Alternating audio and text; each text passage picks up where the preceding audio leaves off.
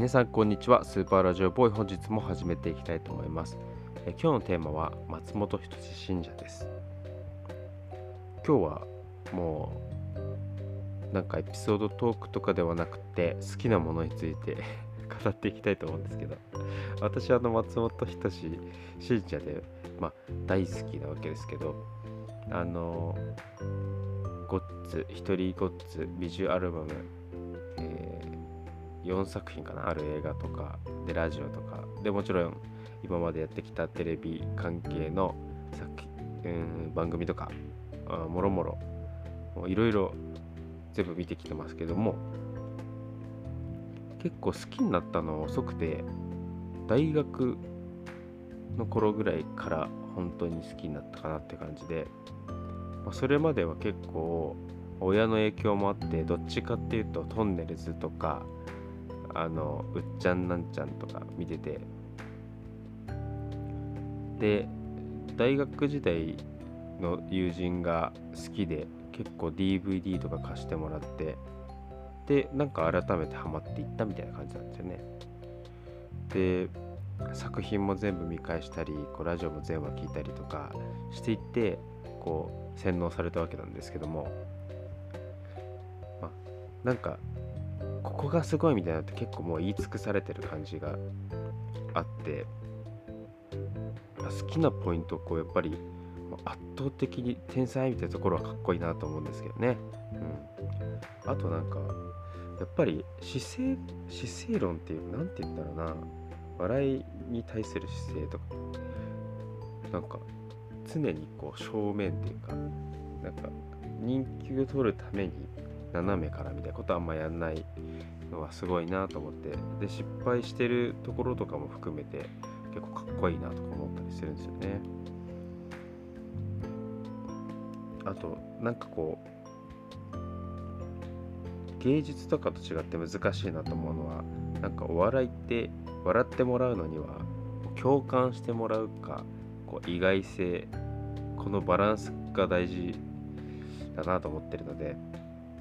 なんか意外すぎると笑えないじゃないですか。なんかなんだろう。ぶっ飛びすぎると笑えないし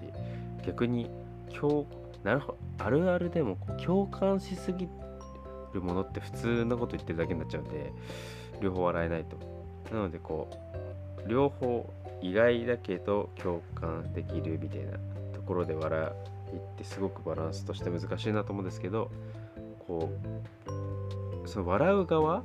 にこうリテラシーを求めていったみたいなのが結構すごいなと思ってて笑う側がリテラシーが高まるとこう共感できる範囲が広がっていってで、え意外って感じるところの、えー、レンジも広がるみたいな感じなのでそうするともっと高度な笑いができてくると。でなんかそれをどんどんやっていってなんかクオリティを上げていったみたいなところが本当にすごいなと思うんですよね。それはなかなか普通できないですよね。滑るとかいうのも作ったとかよく言われてますけどもなんか滑るっていうのは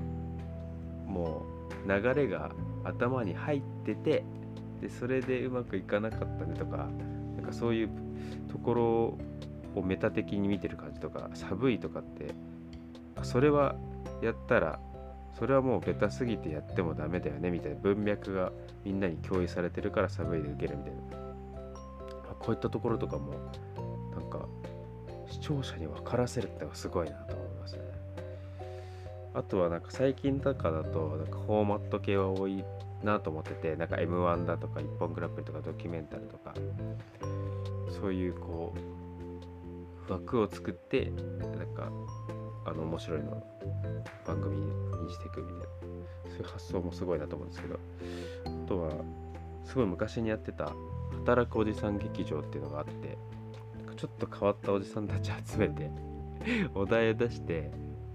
でなんか観察するみたいな。これすっごい面白いです本当に。であの映画の3作目で「あのさや侍」っていうのがあったんですけどでそこに出てくるのみさんっていうのがこの番組に出ててでまあ本当面白いことをやってくれたのでこの映画に抜擢されたっていう感じだったと思うんですけどあのぜひ見てもらってあと働くおじさん劇場の最終回と最終回の1話前これほんと死ぬほどおもろいんであのぜひ見ていただきたいなと思います。あとは、まあ、今結構そういうフォーマット系とか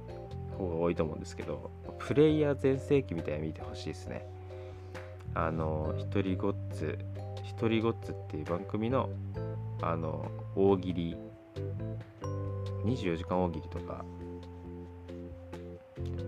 えー、いろんなタイプの大喜利やってましたけど、これもすごくてなんか本とかにもなってるんですけどうん同じ角度の回答がないみたいな。すすげえなみたいな。なんだろうな。一本グランプリ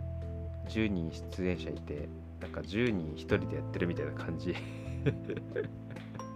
やこれなんかなんだろうな。文字のテイストとかなんか喋り方とかあの絵とかは一緒だからそう見えない感じなんですけどなんか書く切り口が違うみたいなんでこれやっぱりさすがだなみたいな感じ。今で見ても思う思う感じですね。でなんかこうお笑いってこう進化してるので意外にこうなんか昔のなんか作品見たりとか昔のこう、うん、賞レースとか見てもああれあれあんまり思ってたより面白くないなとかあの思い出の方が面白かったなみたいな感じあったりとかすると思うんですけど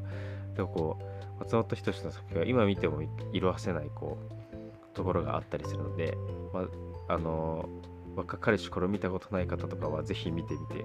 ただけたらなと思ってます。スーパーラジオボーイではいつでもどこでもクスッと笑えて周りから白い目で見られるラジオを配信しています。お気に入り登録お願いします。それでは本日もありがとうございました。